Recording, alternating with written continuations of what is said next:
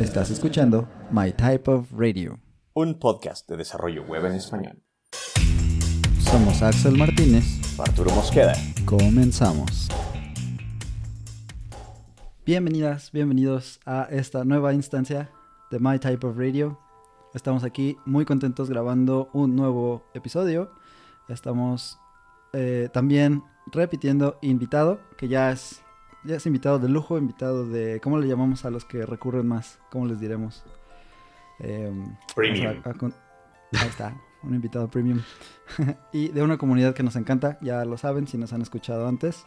Y sin más, antes de presentarlo, voy a, platicarles. Soy Axel Martínez, aquí un developer en Guadalajara, eh, sobre todo de frontend. Y como siempre, conmigo, bueno, como casi siempre, está Arturo Mosqueda. ¿Cómo estás? como un 80% de las veces. ¿Cómo andamos? Muy bien, muy bien. Eh, bastante chévere. También aquí developeando desde, desde Guadalajara. Eh, como al sur de Guadalajara. Es interesante cómo Guadalajara es un lugar que se ha ido mutando a lo largo de los últimos 10 años. Pero bueno, quedamos y, como, como dijiste, con un invitado premium, Saso de una comunidad super premium, Sasa, el señor Matías Patak. ¿Cómo andamos? ¿Cómo andamos el día de hoy? Eh... Bueno, tercera vez, ya, ya no es poco, ¿eh? Voy, a, empezar a venir a, hacer con ustedes la entrevista a los demás, me parece. Estaría bueno, ¿eh? Estaría bueno. Sí, sí, sí. Buenísimo. Un, gustazo, un gustazo estar de nuevo con ustedes. Me parece que la, última vez estuvimos hablando sobre BitConf.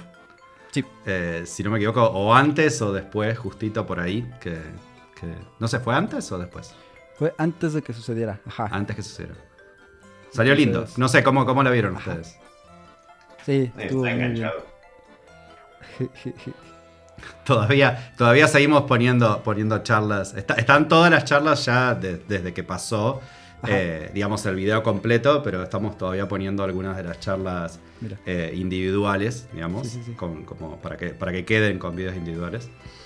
Pero hay, es que hay mucho contenido. Fueron como 50 charlas eh, al final de todo el ecosistema. Oh, ganas, ganas de hacer de nuevo ahora el año que viene y ver, ver cómo sale. Buenísimo, buenísimo. Sí, eso, este queríamos empezar, ¿no? Preguntando cómo había estado para hacer el recap. Para quienes no nos han escuchado esa instancia, ahí la vamos a dejar también en las notas del show. Es una plática que tuvimos con Patak antes de que sucediera la, la BitConf. Y bueno, algo que nos gustó muchísimo, o por lo menos en lo personal, es que este, este ambiente como de, de, unión rara que se sentía, ¿no? Era, era mucho menos la competencia entre frameworks y entre tecnologías y entre approaches de que si lo hago acá o lo hago allá, o más al server, más al, al front. Era más bien este, compartir y además eh, dar nuevas ideas y era, era un ambiente muy interesante, a pesar de que, por ejemplo, era pues sobre todo por escrito en el chat y todo, ahí se sentía, ¿no? Ese, esa como hermandad, no sé, era un sentimiento bien extraño, pero sí, muy padre. Sí, salió. Eh, creo que el hecho de usar eh, Discord y la comunidad de Bit para, para encontrarnos durante ese, ese día, que fueron 24 horas, eh, porque la idea era que cualquier persona en el mundo pueda, digamos, disfrutar 12 horas de contenido, no importa dónde se despierte. Y, estuvimos ahí todos juntos, con distintas comunidades a medida que venían la charla de, de ellos, digamos, de cada framework que se sumaban, venían de su Discord, que ya lo estaban viendo, como había como watch parties en distintos Discord, y venían todos al canal principal ahí en, de BitConf en, en BitLAN. Eh, y la verdad que sí, el ambiente se sintió muy bien y, y Bit, Bit tiene un poco de, de, esto, ¿no? De como... Eh, como que la, la competencia... Eh, digamos, hubo, hubo mucho de esto antes, en, cuanto a frameworks, pero lo que se siente ahora es que se gana muchísimo más colaborando, compartiendo incluso hasta plugins, digamos. Eh, Bit, Bit eh, habilitó esto. Eh, así que está muy bueno ver cómo, digamos, nada, eso, cómo, cómo se comparte y cómo, cómo se va construyendo algo, algo más grande entre todos. Bit para si, ustedes se ponen a ver entre los commits, digamos, quiénes son los que están trabajando y mandan features y fixes, además del equipo de, Bit, que en este momento, justo hablábamos antes de empezar el podcast, que ya hay como nueve personas eh, que están dentro del equipo de Bit activos, pero van a haber un montón de commits de eh, maintainers de otros frameworks. Porque, ellos, ellos son los que lo usan y encuentran los problemas y son maintainers que la tienen re clara. Así que te mandan, te mandan un issue y inmediatamente al ratito te mandan el PR para solucionarlo. Es un, es un lujo tener contribuyentes eh, de esa manera. Eh, así que sí, eh, creo, que, creo que fue para el ecosistema el hecho de ver a todos juntos dando las charlas y explicándole al resto cómo usan la herramienta y, mostrando también, mostrándose a sí mismo, porque una cosa que, que es importante en Bit es que, digamos, si, si, ven en las redes, por ejemplo, qué es lo que la cuenta de Bit comparte, es mucho más compartir lo que, lo que termina construyéndose arriba de Bit que, que Bit en sí mismo, ¿no? Porque ahí es cuando realmente se muestra el, poder de Bit. Entonces tenés framework como Astro, como Svelte, Nax, que, que por suerte en los últimos, digamos, la, última mitad del año, todos estos frameworks que estuvieron desarrollándose durante un año y medio, dos años, terminaron haciendo sus releases estables. Así que este, este año ya empieza con, con otro color, con, digamos, con todos los frameworks listos para recibir usuarios. Así que se viene, se viene muy interesante. Padrísimo. Y ya, yo creo que para cerrar el tema de la BitConf y el recap, un lanzamiento que fue, pues, que le explotó la mente, o no sé cómo se diga, a muchas personas, incluido yo, es uno de, pues, de la empresa donde estás ahorita, ¿no? Ese, ese como de qué se trataba, este, eh, sí, eh, esto, eh, yo, para, para, un poco de contexto, digamos, Stackblitz es la empresa donde yo trabajo ahora y hace un año, cumplí un año de trabajo ayer justo. Feliz cumpleaños. Sí, fue, Feliz aniversario. Ya pasó, ya pasó un año. Eh, y, lo que, digamos, yo empecé a trabajar con ellos porque les importa muchísimo que, que Bit eh, crezca, porque para, ellos lo usan un montón internamente. Eh, dentro de, digamos, como para implementar, están usando Bit. Y también en, en, cuanto a Playgrounds Online, Bit carga rapidísimo, entonces a ellos les le resirve la, la herramienta. Eh, y desde hace como cinco años que están trabajando, eh, digamos, en, distintas tecnologías, como por ejemplo Web Containers, que lo que habilita es poder correr Node en el browser, que es lo que te permite hacer bit.new y de repente tenés un ambiente corriendo bit, pero no en un servidor, digamos, no un cloud, como otros ID online, sino que esto realmente lo estás corriendo vos eh, en tu browser. Digamos. Si se te corta internet, podés seguir trabajando sin ningún problema. Que, es una locura la tecnología.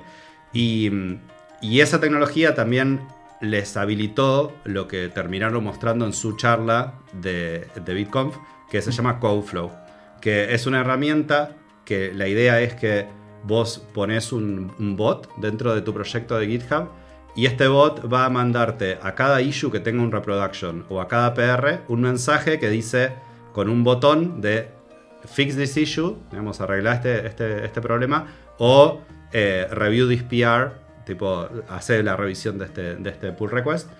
Y cuando lo apretás, lo que es, es magia, digamos, te carga VS Code, pero online, corriendo el proyecto tuyo y el reproduction al lado, directamente ya con los overrides de tipo, por ejemplo, si usas PNPM hechos automáticamente, y vos podés modificar tu proyecto y ver cómo afecta el reproduction.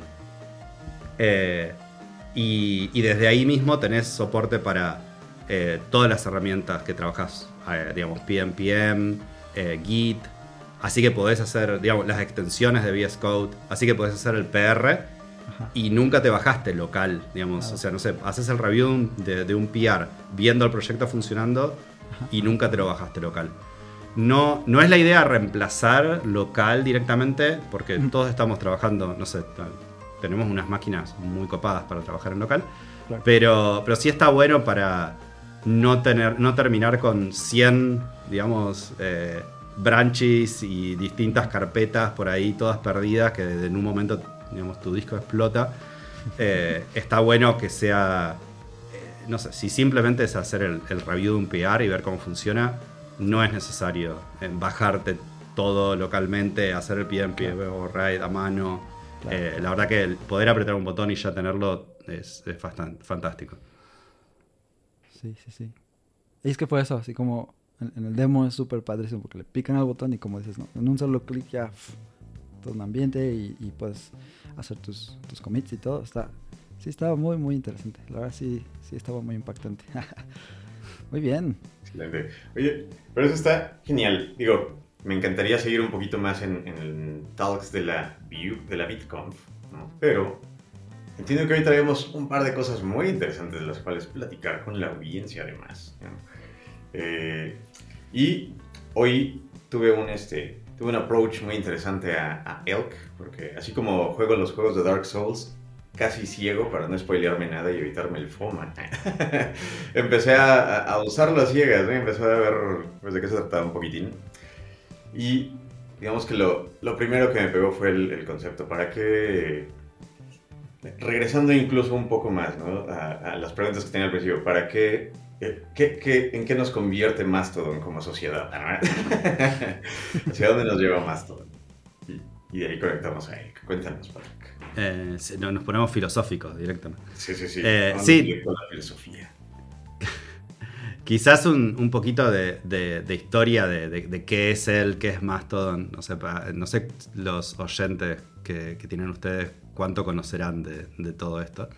Eh, me imagino que, muchos eh, estarán usando Twitter, más si, no sé, si lo siguen a ustedes, por ejemplo, y siguen a, gente de desarrollo. Eh, digamos, la comunidad de desarrollo en Twitter, la verdad que es súper linda. Eh, es lo que nos permite conectarnos con un montón de gente, conocer un montón de gente. Ahí es cuando yo los conocía a ustedes, por ejemplo, que le habían hecho un podcast a Posba, eh, no sé si se acuerdan a, Eduardo. Eh, creo que en ese momento era sobre Piña, deben haber hablado, me imagino. y, así que justo lo vi, lo escuché y terminamos hablando nosotros. Eh, no me acuerdo qué comida había aconsejado, una cosa así, no, arroz con leche, me parece. Sí, el arroz con leche. Dijiste que lo ibas a preparar, ¿no? creo que fue nuestra primera interacción en Twitter. Ajá grandes recuerdos. Y, pero eh, eh, Twitter es lo que nos permite conocernos, ¿no? Y, está muy bueno, permite compartir eh, features, permite charlar. No, no, como Discord, por ejemplo, o las comunidades que tenemos, en donde es mucho más para adentro, ¿no? En la comunidad de Bit mm. Con la gente de Bit, en la comunidad de Astro charla con la gente de Astro.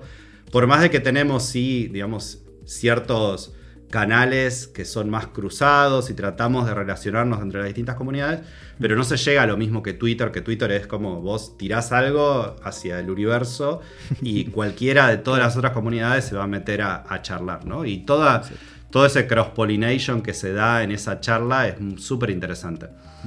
Eh, y, y, el problema... Eh, fue que, bueno, no sé si saben que, Elon se compró Twitter y empezó a hacer un montón de, cosas con el juguete nuevo que tenía.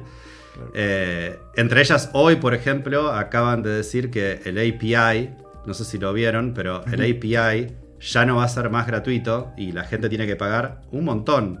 Creo que son tipo 500 requests, no sé si como 50 dólares Nadie va a pagar eso. Eh, y estaban, digamos, si ven los quote tweets de este, este tweet en donde, de Twitter Dev, en donde cancelan esto, son todos los bots diciendo, bueno, hasta acá llegamos, hasta tipo, cuentas de 200.000 seguidores y cosas así, diciendo que ya está, lo cancelamos, chau, yo no le pienso pagar.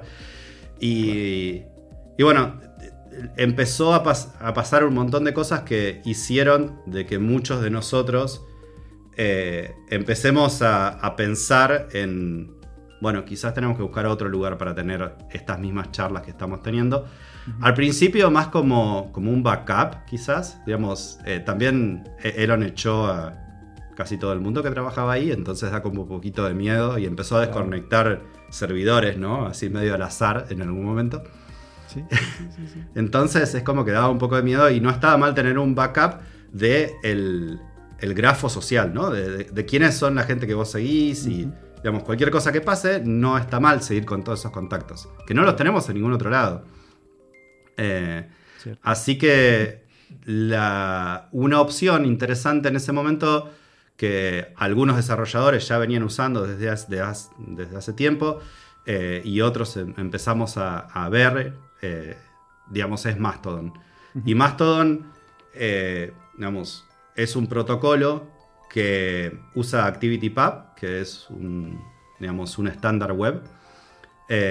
Así que es, interesante porque digamos, con ActivityPub te podés conectar con un montón de otros, digamos, servicios que no son Mastodon exactamente. es como una gran familia de servicios que, y de protocolos que terminan pudiendo incluso conectar entre sí, interactuar entre sí. Y lo que te permite es, Mastodon define cómo es el formato de, post, define un, API de servidor-cliente, de servidor-servidor, eh, y te da un, servidor estándar y te da un cliente estándar. Eh, y es como, digamos, la idea es que hay un montón de servidores de, de Mastodon como si fueran servidores de mail Digamos, al principio parece un poco como medio overwhelming, ¿no? De que uno quiere crear una cuenta y dice, ¿dónde la creo? Porque hay un montón de opciones para elegir. Pero, pero es como que estamos mal acostumbrados, digamos. Cuando tenemos que crear una cuenta de mail, nadie se queja por decir, uh, ¿la creo en Gmail o la creo en... No sé, bueno, ahora ya es como que Gmail se comió todo y de repente solo creamos cuentas en Gmail. Pero en un momento era, había Yahoo, Hotmail y cada uno creaba la... Bueno, en este momento si querés podés crear en Proton Mail y, digamos, mm. no sé si te interesa tener un poco más de privacidad, y que tus mensajes sean end-to-end y todo. Y... Mm, así que, que nada, es... La verdad que el protocolo es súper interesante, lo, vienen trabajando desde hace un montón de tiempo y estaba preparado eh, cuando la gente lo empezó a usar. La verdad que funciona, funciona bien. Digamos, eh, muchos desarrolladores cada vez empezaron a, venirse más. De nuestro, digamos, del ecosistema de Bit, eh, digamos, después de que empecé a, probar yo, empezó a probar Anthony también, Fu, eh, que lo conocen de Vitesse, de Bit, de otras librerías. y a Anthony, digamos, que tiene un montón más de seguidores, cuando él mandó, che, yo mira, esta es mi cuenta en Mastodon, un montón de gente también lo siguió. Y así, digamos, distintas personas del ecosistema nos fuimos sumando y, empezamos a usarlo como, como usamos Twitter. Eh, al principio había poco movimiento, se veía un poco, digamos, medio parado, pero a medida que más gente y más gente se fue sumando, se fue poniendo cada vez más lindo y empezaron a surgir eh, otros temas que tienen que ver con que de repente esto es un protocolo abierto, esto es open source. Eh, no sé, empezamos a decir, che, ¿y por qué? Digamos, el, eh, cliente este que, es estándar, digamos, está hecho en React. Y como nosotros venimos del palo de Vue, mucha, mucha de esta gente, eh, Anthony por ahí tiró, che, y, si hacemos uno en Vue, a ver cómo, digamos, no sé, está bueno, está el API ahí disponible, lo podemos usar.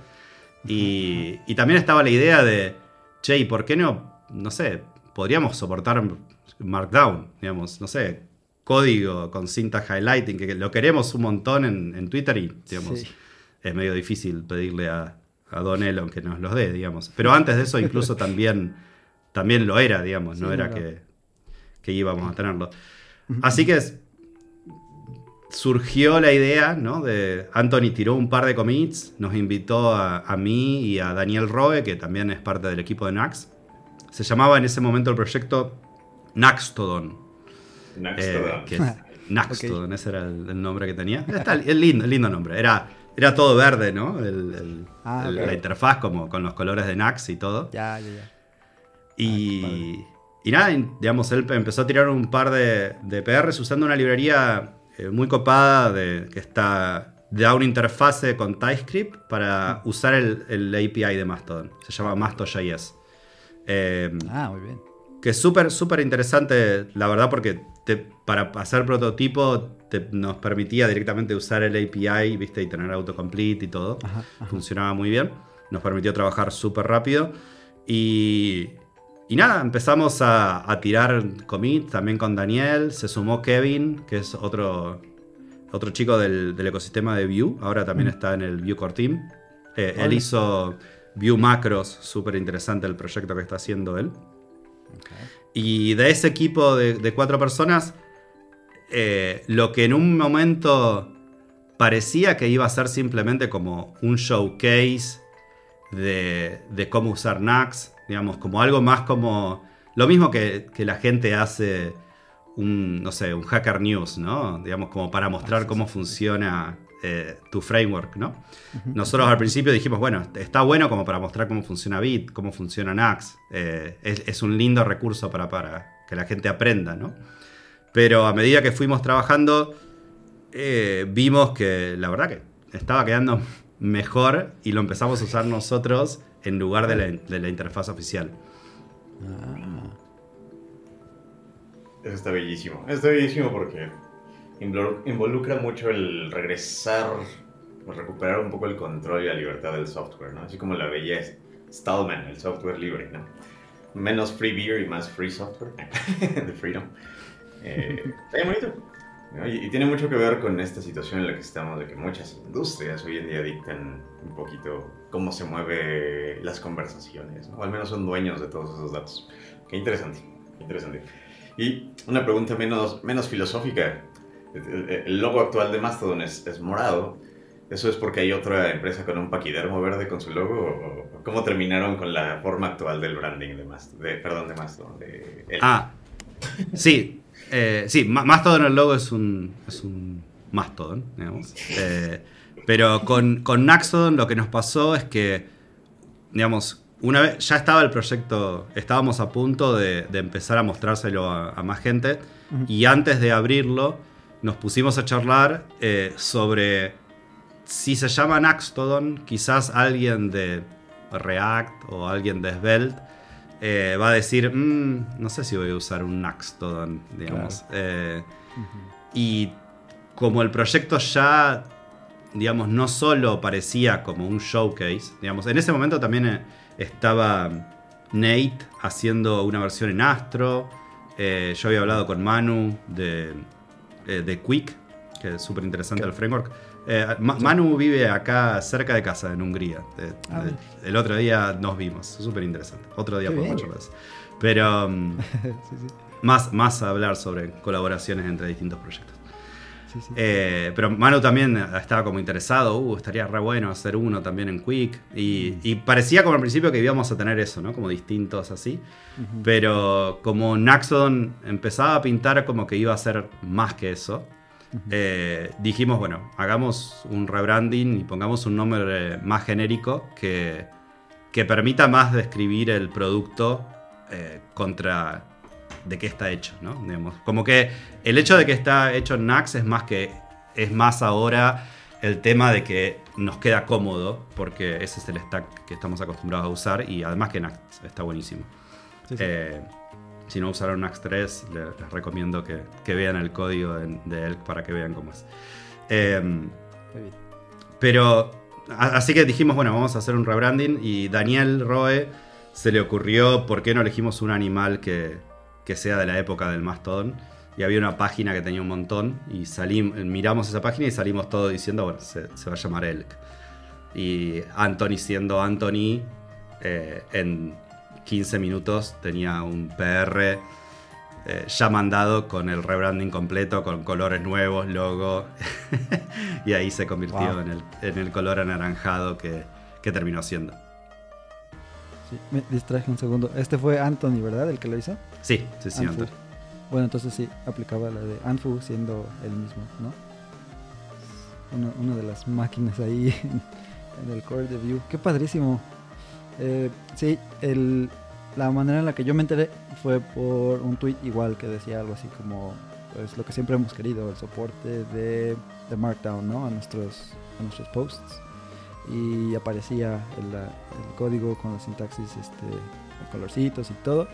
Y dije, oh, ¿qué es esto? Ah, entonces, pues igual, eh, nosotros habíamos sacado la cuenta de Mastodon también ya por, igual como dijiste al, principio, como de, pues de backup, ¿no? Por si esta cosa se muere en cualquier punto, pues al menos que nos puedan encontrar allá. Todavía no averiguamos cómo este, hacer el respaldo de, hecho del, de los seguidores y a quién seguimos y todo, pero era como por ahí, ¿no? El respaldo. Y luego vimos este pues este post, este tweet, y fue así de, órale, está bien padre. Entonces ya empecé a meter y ya decía, ¿no? Como te invitamos a ver, esto está en alfa todavía, está, está Discord ya disponible, este, te podemos invitar. Y luego pues por ahí te encontramos, ¿no? ah, mira, aquí está Patrick también. Otro de los que están por todos lados y que nos encanta este, hablar con ustedes. Pues justo eso, ¿no? Este, ya luego eh, que nos invitaste también para ver la, el código cuando antes de que lo liberaran, fue padrísimo. A mí me gustó mucho esa idea, como dijo también ya Arturo hace ratito, ¿no? Regresarle el control a, las personas que pues podrían tenerlo, ¿no? Porque si ya tienes toda esta caja de herramientas a tu disposición, pues la puedes poner en uso y además beneficiar a un montón de otras personas, está padrísimo, ¿no? Sí.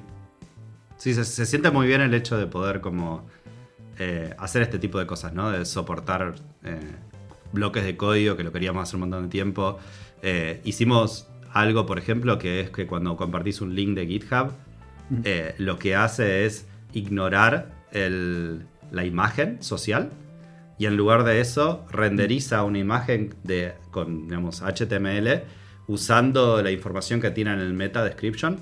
Y entonces podemos renderizar algo que parece como el social image, pero tiene tu theme. Entonces si estás en DarkSim, te lo va a mostrar con, no, no blanco, te lo muestra con, digamos, con el color parecido a tu DarkSim. Eh, que es súper súper interesante eso también por, a, a, nivel de accesibilidad, por ejemplo, porque en la imagen, digamos, no, no es accesible directamente, aunque en la description esté, esté escrito. Eh, pero la verdad que eso fue, fue interesante. Y vamos a seguir haciendo ese tipo, ese tipo de como experimentos. Eh, y algo que contaste, que es de esto de cómo entraste antes, cuando todavía estaba en alfa cerrado y viste el código. Eh, eso vieron una etapa interesante del proyecto, que es lo mismo que pasó con, con Vitest. Eh, cuando creamos, digamos que empezó de nuevo Anthony y yo fui atrás de él a, ayudar, digamos, eh, con Vitesse, eh, tuvimos también una etapa de como dos meses en donde fue cerrado, que es súper interesante para, para iniciar una comunidad e iniciar un proyecto. Estamos viendo eso con, con varias de las personas que estamos trabajando, porque te permite que toda la gente que se suma tenga mucha iniciativa, digamos, porque tenés esa, un poquito más de fricción, ¿no? Para, para sumarte. Alguien te tiene que invitar, o vos tenés mm. que levantar la mano y decir, che, me interesa esto. Eh, y terminamos de a poco sumando gente que, muchos terminan colaborando y muchos terminan quedándose a seguir trabajando. Y es como muy distinto a directamente eh, empezar a, totalmente abierto y que la comunidad no tenga ya esa contención cuando más gente se empieza a sumar. Eh, lo, que, lo que vimos ahora en esos dos meses que estuvimos cerrados, terminamos invitando a 250 personas, así que medio cerrado es como una forma de decir, casi eh, había 250 personas mirando el código y de esas 250 personas, uh, algo así como 65 terminaron mandando un PR que, es un porcentaje bastante grande de, la gente que, se metió a mirar que terminó colaborando. Así que nada, vieron una, etapa interesante.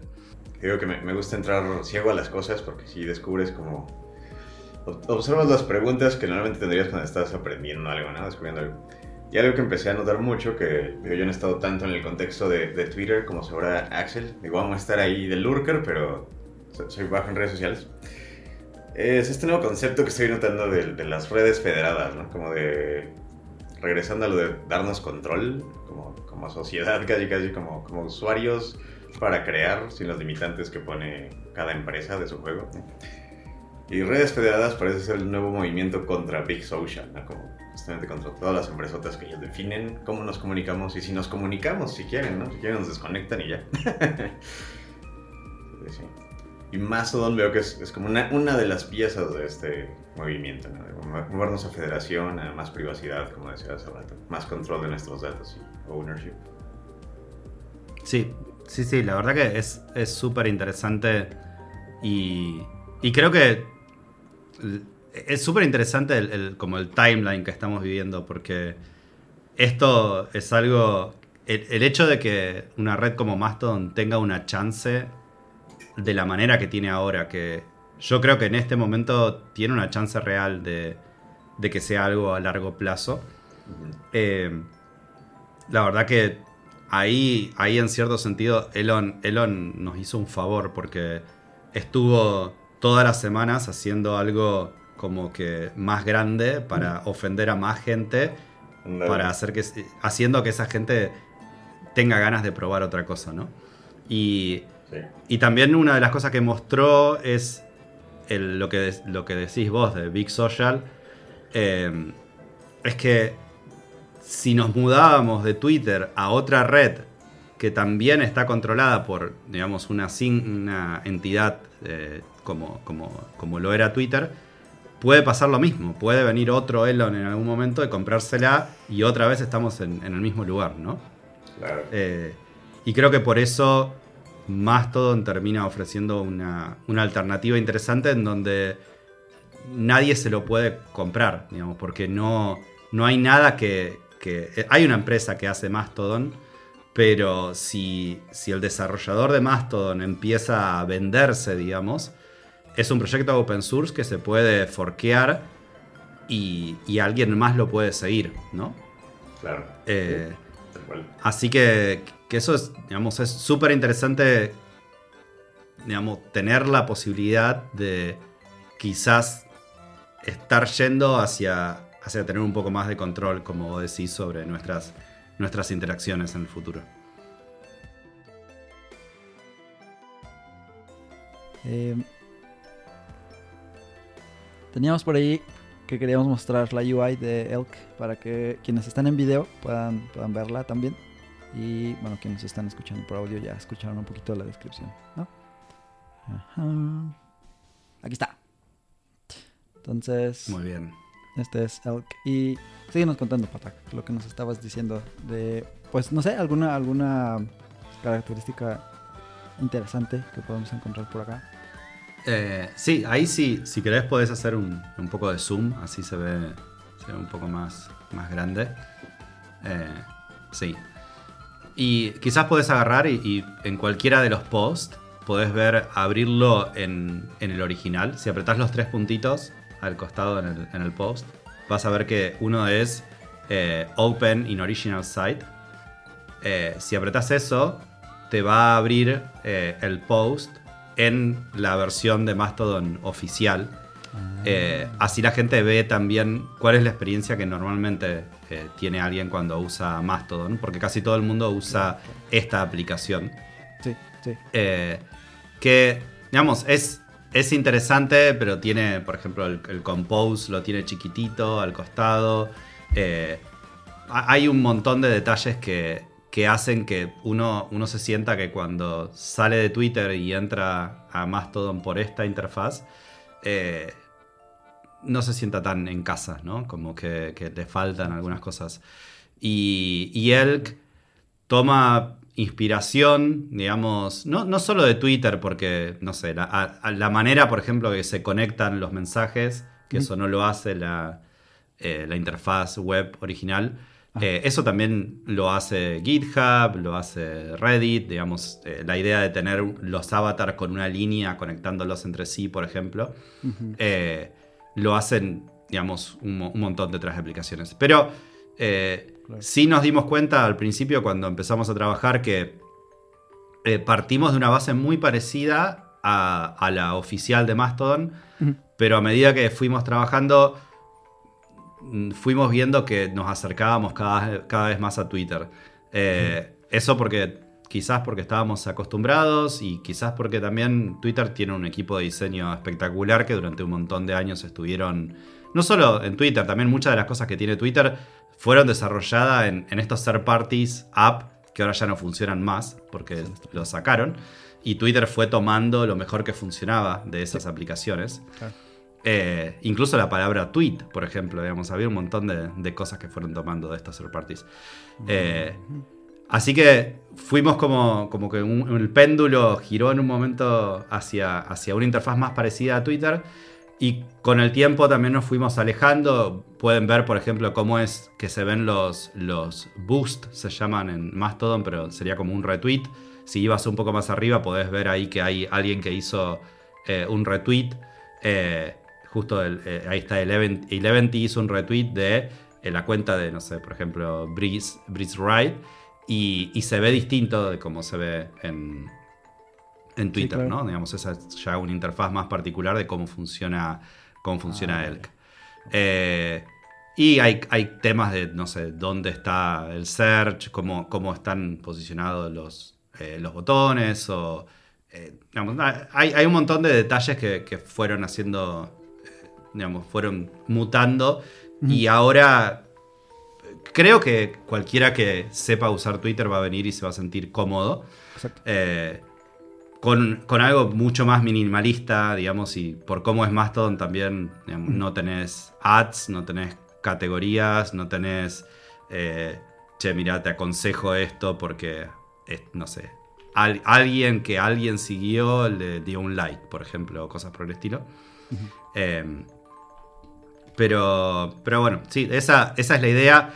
Todavía no es, no es eh, feature complete. Eh, faltan bastante features, pero la idea es tener paridad con la interfaz oficial de Mastodon en un momento. Incluso cosas como eh, toda la sección de admin, y, digamos, hay varios, eh, digamos, admin de distintos servidores, por ejemplo, que ahora están empezando a ofrecer ELK dentro de sus propios servidores, ¿no? Que también es súper interesante. Si, si, no sé, hay Universe Odon, es uno de los servidores dentro del top 15 más o menos de los más grandes. Y si vas a elk.universeodon, vas a ver que aparece Elk. Y así hay varios servidores también que ahora tienen el Elk punto y el nombre del servidor y ya aparece Elk. Como que dan la, la interfaz de Elk como una alternativa para, para sus propios usuarios para que, lo usen. ¿Esa última parte cómo se deletrea? Eh, universeodon.com universeodon, eh, eso.com, eso, perfecto. Ah, ya te aparece con el cliente. Sí, ahí te, aparece que ahí está el equipo de, Elk. Y. Y esto no estás logueado porque es, digamos, es otra, digamos, otro deploy de Elk. Es eh, el Supernova, se llama el, admin de este servidor. Él agarró el proyecto open source Elk y lo deployó en su servidor. Que normalmente la gente consume Elk por elk.zone que es donde el equipo de Elk hace el deploy de la versión como oficial, ¿no? Ah, ya, ya, ya, ya. Y entonces cada quien puede ir en su server tomando este cliente y ofreciéndolo a sus... Exacto. Las personas que lo utilizan, a sus usuarios. Sí, porque algo importante a nivel de seguridad, uno cuando usa Mastodon eh, está confiando en el administrador, ¿no? Así como uno cuando usa Twitter confía en la gente de Twitter, ¿no? digamos, la gente de Twitter tiene acceso a tus mensajes privados, a, todo, ¿no? Eh, el administrador de tu servidor también tiene acceso a tu información porque está en una base de datos. Eh, tampoco es que va a tener tipo un dashboard en donde ve todo, pero si, si busca bien en la base de datos, está ahí. Eh, una cosa importante de cuando uno usa una red social, sea Twitter o sea Mastodon, es que no está hecha para mandarse información confidencial, digamos, está hecha para mandar posts públicos y los mensajes privados en, realidad son como espacios más tranquilos, ¿no? De, cómo mandar un mensaje. Pero si uno realmente quiere mandar algo confidencial, tiene que usar un protocolo que esté end-to-end encrypted, como por ejemplo Matrix o Signal, o algo que realmente tenga la seguridad distinta, ¿no? Eh, pero cuando, entonces, cuando uno está en su servidor, está confiando en que el admin está administrando bien ese servidor. Cuando uno se loguea en el DocZone, está confiando también que, digamos, nosotros los que estamos deployando a el DocZone, estemos poniendo código ahí que esté bien, ¿no? Que vaya a agarrar la, autorización que vos le diste para usar Mastodon y no postee otra cosa por vos o digamos, o mande tu información a otro lado. Eso es algo igual normal de cómo funcionan todas las apps. Cuando uno usa una app de, de third party, también está confiando en ese desarrollador, ¿no? Exacto. Eh, lo interesante de, de, que un administrador de un, de un servidor esté deployando Elk él mismo es que ahí no confías tampoco en, el equipo de Elk, ¿no? Estás confiando en la misma administrador que ya confiabas antes. Así que también es, es, eh, es un modelo interesante a nivel de seguridad. Más allá de que pueden confiar con nosotros, ¿no? Este, el código está open source y estamos deployando el mismo código open source, ¿no? Sí. Es, mucho más fácil confiar que, una app cerrada, ¿no? Que, uno tiene que ejecutar. Que no sabes a dónde van tus datos. y eso pues también, ¿no? El, eh, queríamos platicar de eso como la decisión deliberada de hacerlo tan similar, justamente para que las personas pues nos sintiéramos más, como más cómodas, ¿no? Que no sea esta como barrera de entrada de pues tengo que acostumbrarme a que estoy logueado pero no en el otro server donde a lo mejor hay otro contenido y bueno, esas, cosas a las que te vas acostumbrando mientras vas usando Mastodon, que por cierto pues tenemos que ir aprendiendo también nosotros pero eh, al mismo tiempo pues hacerlo eh, pues bonito, ¿no? Que, quede bien y que sea algo que, tenga mucha calidad, eso es lo que nos ha, llamado tanto la atención. Muy bien, hay una pregunta, ¿hay alguien que se está como encargando del diseño como tal? Porque bueno, sí son similares, pero hay, como estabas diciendo también antes, hay diferentes decisiones de interacciones que se están haciendo que se tienen que tomar, ¿no? ¿Quién hace esa o cómo se hace ese proceso de decir, este botón lo vamos a poner allá o es parte de este menú aquí en vez de dejarlo del otro lado? Sí, esto, eh, digamos, nadie del equipo es como del palo más de design, eh, digamos, somos todos más programadores y en general más programadores de tooling, ¿no? Pero, pero gente como, como Anthony tiene muy buen ojo para lo que es como algo, una interfaz que funcione bien. Y, digamos, no sé, también eh, Daniel, Kevin, digamos, yo, digamos, entre los cuatro vamos como eh, definiendo y tomando muchísimo feedback de, la comunidad de en cuanto qué es lo que está funcionando o no. Hay temas, por ejemplo, no sé, cuando decidimos sacar los bordes, que si ves ahora la interfaz de, Twitter vas a ver que tiene bordes por todos lados. Eh, una vez que te acostumbras a, a Elk, volvés y, de repente tenés como un montón de cuadrados por todos lados. y Elk, terminó siendo mucho más minimalista en ese sentido. Eh, eso es, digamos, no sé, es una decisión que nada, se, tomó en un momento, nos pareció bien a la mayoría. Eh, probablemente en algún momento terminemos agregando alguna opción para tener bordes más marcados porque hay ciertas personas que les ayuda. Claro digamos, eh, a, nivel accesibilidad incluso, ¿no? Sí, sí. Eh, pero, pero hay, nada, hay, hay, como un montón de detalles. Lo que ayuda mucho en el tema de Elk, me parece, es que estamos usando eh, unos CSS, que es un, digamos, no sé si usaron Tailwind en algún momento, sí. pero um, unos CSS es un motor para crear algo como Tailwind. ¿no? Digamos, eh, que funciona muy muy bien con Bit. Es, un proyecto que también lo creó Anthony Fu.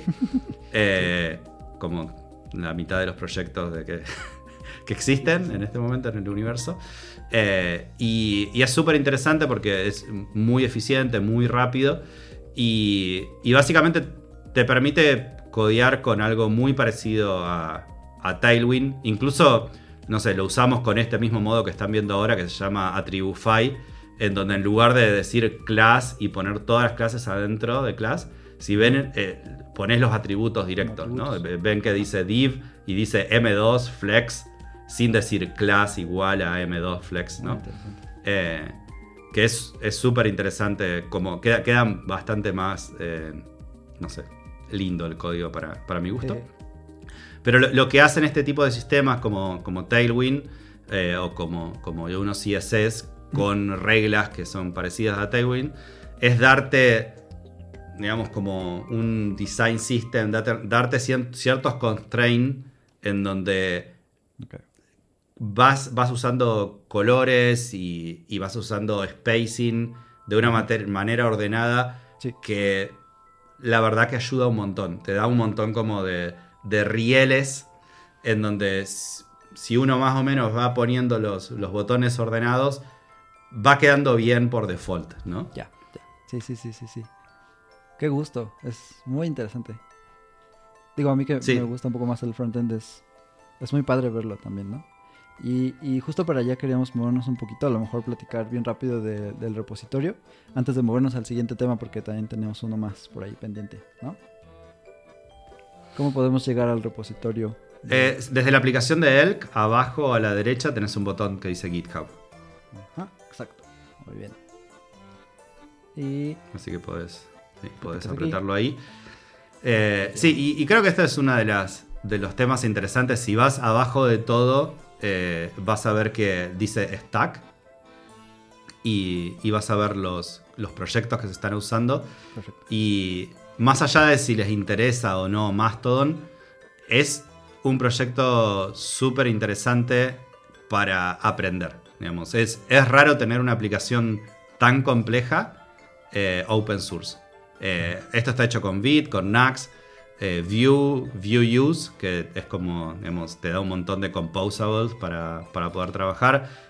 Piña, Vue Macros, unos CSS, Iconify, Master.js es la, la librería de TypeScript para acceder a la, API de Mastodon.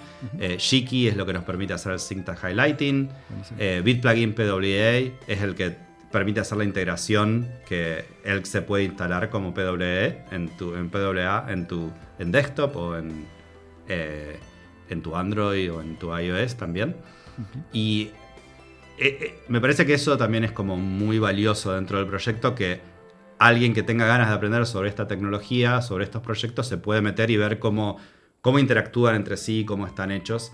Incluso aprender ayudándonos, porque en este momento si, si ves los issues más arriba, vas a ver que ya pasaron los 300, así que hay, hay mucho para, para, hacer, ¿no? Ajá, muy bien. Eh, eso es bueno. bien. Sí, así como el, como dicen en política, el éxito de una nación se basa en su deuda, el éxito de un repositorio se basa en sus issues. sí, ah, tenés proyectos que quizás, digamos, no tienen un solo commit desde hace dos años y 200 issues abiertos y ya no, esa ya no es una buena señal, pero cuando tenés un proyecto, eh, mira, ahí está en, el celular, muy bueno. Eh, cuando, cuando tenés un proyecto muy activo y hay, hay muchos issues, la verdad que, sí, es una buena señal. En este momento, si ves también los, los contributors, hay creo que algo así como 130. Eh, que para un proyecto open source que tiene uno, menos de tres meses, me parece, que haya 130 personas que hayan contribuido, digamos, al proyecto eh, es, la verdad que, digamos, es, es muy impresionante. No, está padrísimo. Nos gusta mucho, mucho esta parte de que la comunidad le entre, ¿no? Como decimos, y, haga algo tan interesante. Eso iba a preguntar también acerca de, del cliente pues móvil. Entonces tenemos la alternativa, ¿no? Con la PWA para poderlo tener ahí en el cel. Sí, y va a haber otra opción después porque también la gente de Tauri que Tauri es una, mm. alternativa a Electron, está hecha en, Rust, súper interesante Tauri, y se metieron también al proyecto, rapearon Elk, y tenés una aplicación desktop-desktop, eh, como si fuera, viste, Slack que está hecho con Electron, o VS, Code que está hecho con Electron. Bueno, eh, tenemos Elk rapeado en Tauri, que podés instalarlo en desktop y que vas a poder instalarlo después, eh, probablemente en tu, en tu Android o iOS, cuando lo mandemos a los stores eh, de los, digamos, al, Play Store o en Mac para, poder instalarlo. Eh, sí, es súper interesante. Eh, se, metió Jonás a, codear ahí. En, dos horas tenía un, prototipo mandando.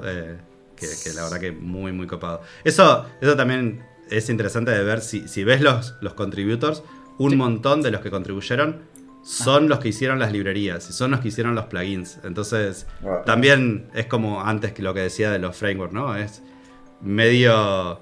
Eh, se siente como hacer trampa, ¿no? Porque viene el tipo que hizo el, plugin de PWA, que se llama Joaquín, es un español.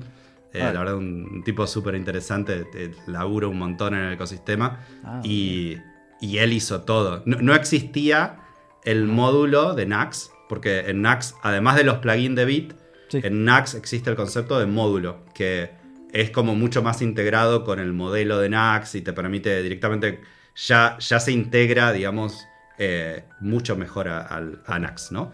Y no existía el, módulo de PWA y se creó el módulo por, por ELK.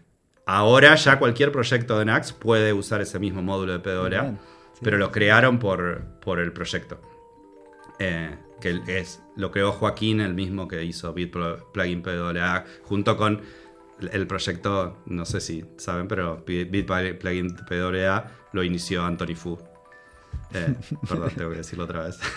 ¿Hay algo que no haya iniciado él? Bueno, Bit, lo empezó Evan Yu. Ahí sí, te digo, uno que no, uno que no empezó. Ahí está.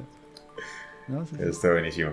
Hace rato que estábamos platicando de unos CSS, me acordé que una herramienta que uso mucho de Anthony es Slidef. Slidef Ahora soy fan de hacer presentaciones ahí.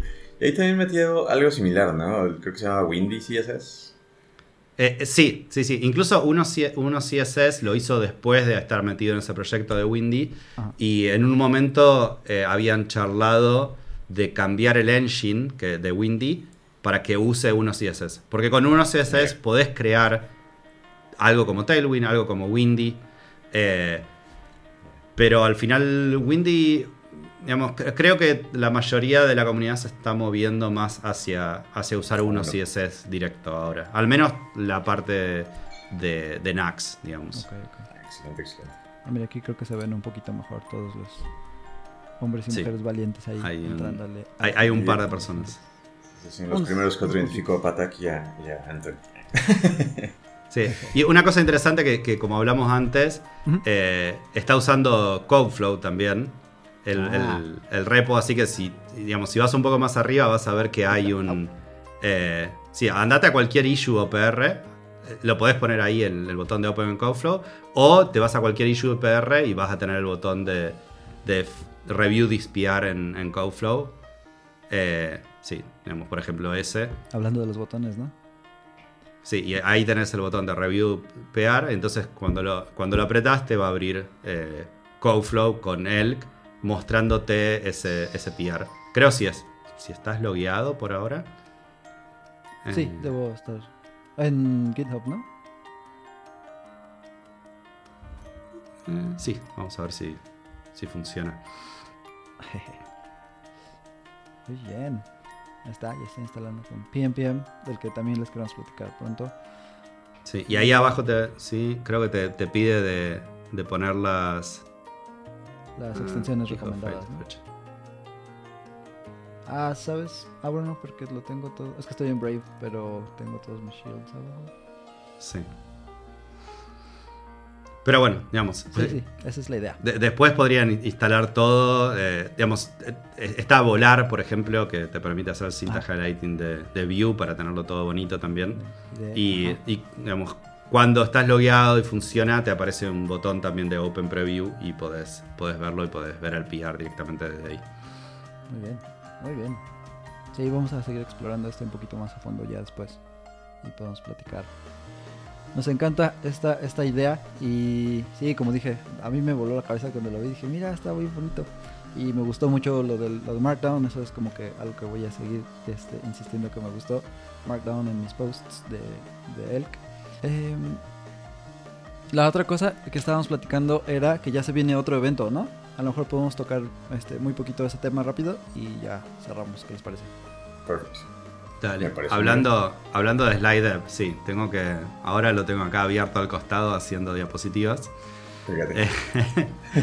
Eh, porque el, evento que se viene, la verdad que es súper interesante, no solo por, las charlas que, se van a venir, sino por, por el hecho de, de encontrarse con, la gente, que es lo me, para mí me parece más interesante de las conferencias. Eh, es Vue.js Amsterdam y JS World. Eh, Vue.js Amsterdam es una de las conferencias, si no la más grande de Vue que hay en el mundo. La verdad que lo hacen súper bien. Y esta va a ser la primera conferencia en muchísimo tiempo que Evan va a estar en persona. Y consiguieron que un montón de personas del ecosistema, primero de Vue, pero también a toda la gente de Bit eh, digamos, van a hacer que vuelen hasta ahí para que nos encontremos todos. Incluso, no sé, eh, Soda que viene de China, eh, Blue que viene, creo que está por, sí, está en Asia en algún lado. hay, digamos, un montón de personas que todas vamos a volar ahí y vamos a estar por primera vez todo el equipo de Beat juntos va a haber un, panel de, de Beat y, lo importante es que vamos a estar tener cuatro días para, para compartir ahí. Que más allá también de, las charlas que se den en ese momento, de conectarnos, también a, mí me interesa mucho el, después, ¿no? Porque una vez que, uno pudo, no sé, compartir una cena, compartir una, una, ah, no sé, pues caminar charlando de algún lado, eh, Después es distinto cuando uno vuelve, claro, cuando uno vuelve a, trabajar y, ve el chat, sabe, entiende mucho más de dónde sale, ¿no? La, forma de hablar y, todo. Totalmente. muchas, ganas, muchas ganas de ir a Amsterdam la semana que viene. No, suena padrísimo. Suena un evento del tipo Vengadores Unidos, ¿no? de cerebros, de cerebros, cabezas creadoras de esta comunidad genial reuniéndose en un summit. Muy interesante. Muy, muy interesante. ¿Y qué, es lo que más esperas de ese evento, Mr. Pata? Digo, aparte, obviamente, de esta eh, comunión, ¿no? De estar junto con las personas, interactuar y lo que te deja después. ¿Cuál es el looking forward? La, verdad que, que, sí, lo que, lo que más espero es eso, es de encontrarme con, con toda esta gente que venimos trabajando desde hace años y, que nunca, nunca nos vimos en, persona, ¿no? Hemos tenido, digamos, con, el equipo de Beat en particular, nos juntamos cada dos semanas y hacemos una reunión con que nos vemos todos en la cara, ¿no? Eh, y revisamos Pierre juntos y decidimos cómo va a seguir Beat, eh, pero nunca, nunca en persona, que es algo, la verdad que es muy lindo. Así que con muchas ganas de verlos a ellos y de ver también a un montón de gente que, que va a haber, va a estar Jess de, de Cypress, por ejemplo, Jessica Sachs, que, que, ella me parece también va a estar en el panel de Beat eh, ayudándonos a, a, moderar. Eh, vi que, que, va a estar Fred de Astro, por ejemplo, dando una charla también, así que va a ser muy, muy bueno. He, charlado mucho con él, ¿no? por chat, pero, pero nunca, nunca lo vi.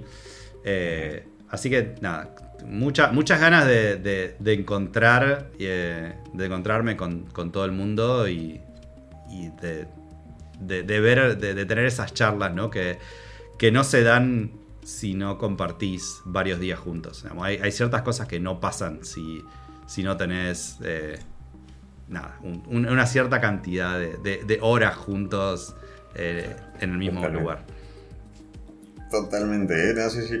Lo expresas de una forma muy interesante, pero sí, así es. ¿no? Aparte en el mundo de trabajo remoto y de, ecosistemas remotos en los que vivimos, lo vemos cada vez más.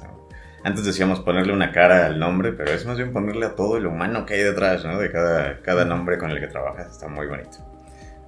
muy, muy bonito. Exacto, exacto. Así que nada, la, próxima les puedo contar, eh, si quieren, ya un, montón de, chismes y detalles desde adentro ¿no? del ecosistema. Definitivamente, aparte casi ni somos chismosos. Chisme en el buen sentido, ¿no? no, vamos a claro, claro, claro. Chisme del bueno, el informativo. Muy bien. Bueno, pues, ¿qué les parece si vamos a una de nuestras últimas secciones en, en la instancia? Ha sido todo un placer platicar contigo otra vez, nuestro invitado premium. Y, vamos a tenerte pronto seguramente, o no sé si pronto, pero de nuevo para que platiquemos acerca de esta, de esta conferencia que va a estar muy muy buena. Y pues sí, acuérdate que tenemos aquí los, los picks, las recomendaciones random, que puede o no ser relacionado con nuestra área. Y como ya dijiste también hace ratito que escuchaste la instancia donde hablamos con Posva de Piña, y que nos platicó del, o sea, arroz con leche, esas cosas, puede ser lo que sea. Entonces, ¿tienes algo por ahí que nos quieras?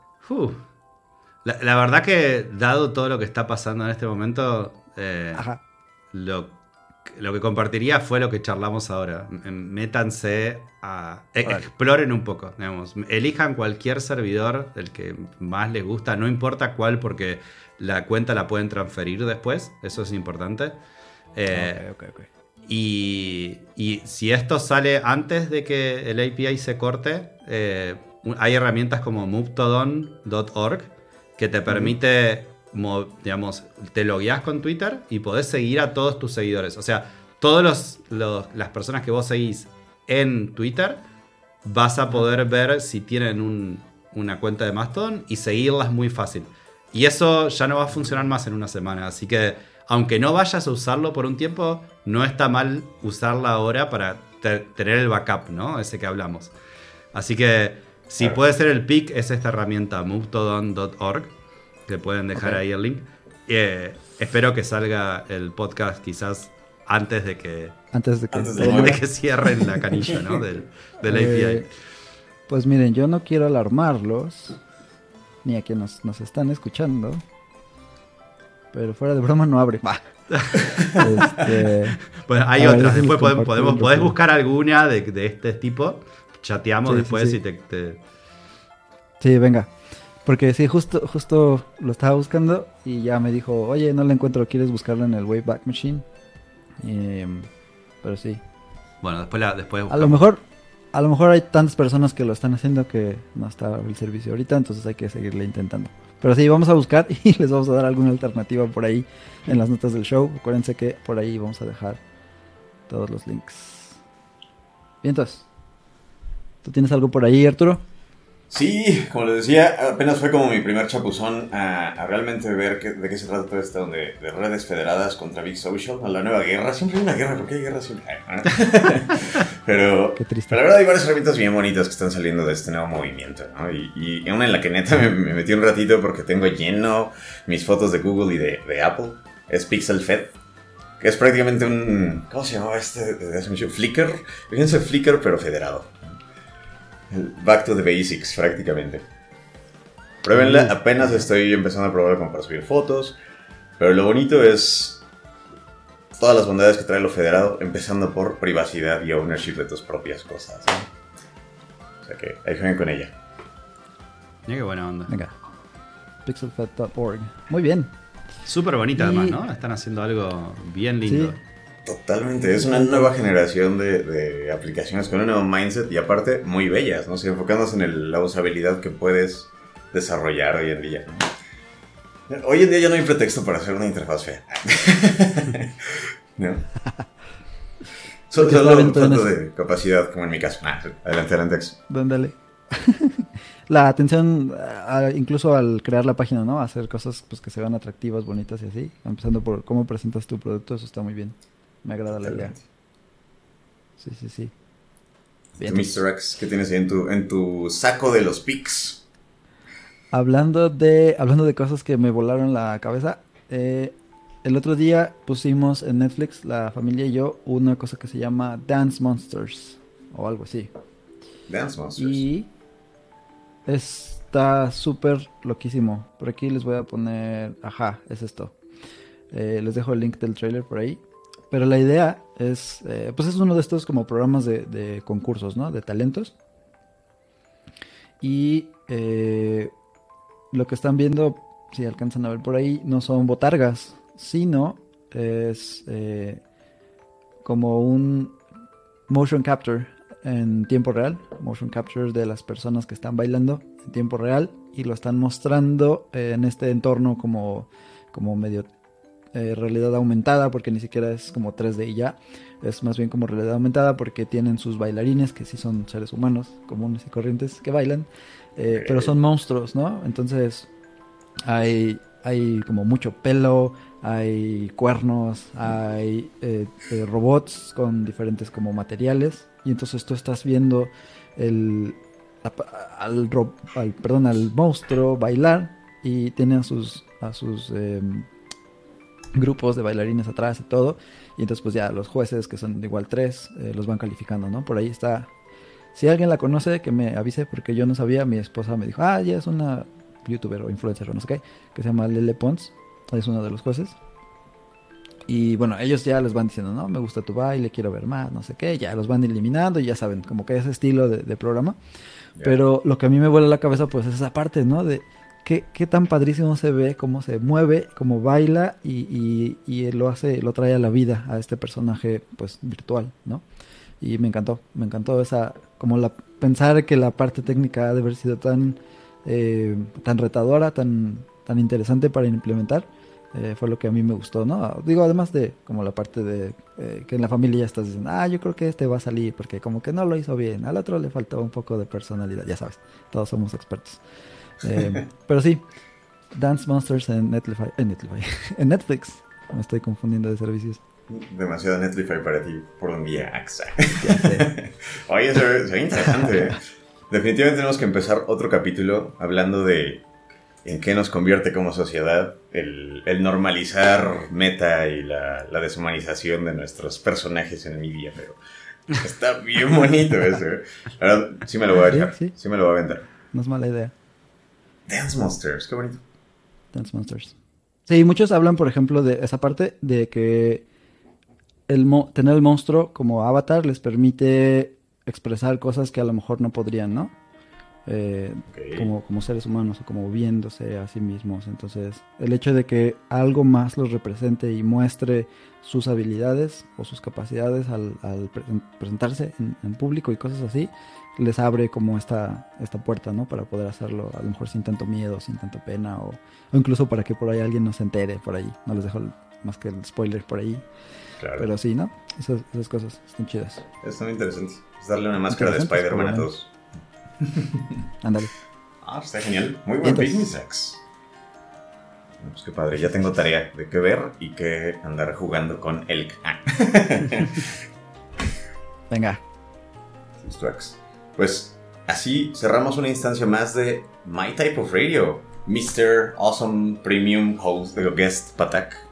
Eh, algunas palabras para cerrar el capítulo de hoy y despedirnos de nuestra audiencia. muchas gracias por, de nuevo eh, invitarme. Un placer siempre charlar con ustedes. Y nada, un, call to action de, invitar a la gente a que, a que nos ayude si les interesan estos temas. Eh, como, como vimos ahí, ¿no? Hay más de 300 issues y parece que va a seguir subiendo. Así que que vénganse, aprendan un poco de Bit, de Vue, de Nax. Es una, una manera hermosa de, de aprender tecnología. Y de paso eh, nos ayudan a, hacer que, que Elk siga, siga creciendo. Totalmente. Aparte, como decías, es un proyecto muy raro en open source porque está muy completo, ¿no? Tiene muchas cosas que usarías en tu día a día en la industria con herramientas muy, muy, buenas. Pues muy bien. Ahí los esperamos en, en los issues de Elkzone. y pásenla muy bien, hagan sus pruebas unitarias, coman frutas y verduras y pásenla genial de aquí a que libramos el capítulo. Váyanse a movetodon.org. Aseguren sus cuentas de Twitter. Bye. Bye. Muchas gracias por escucharnos. Consulta nuestros episodios en nuestro sitio web mytypo.dev o suscríbete desde tu plataforma favorita. Como Spotify, Apple Podcasts, Google Podcasts y muchas más. Síguenos arroba mytypeofradio todo junto. Twitter, YouTube, Instagram y Facebook. Me gusta listar cosas. Nos vemos pronto en la próxima instancia que escuches de My Type of Radio. Nos vemos por ahí.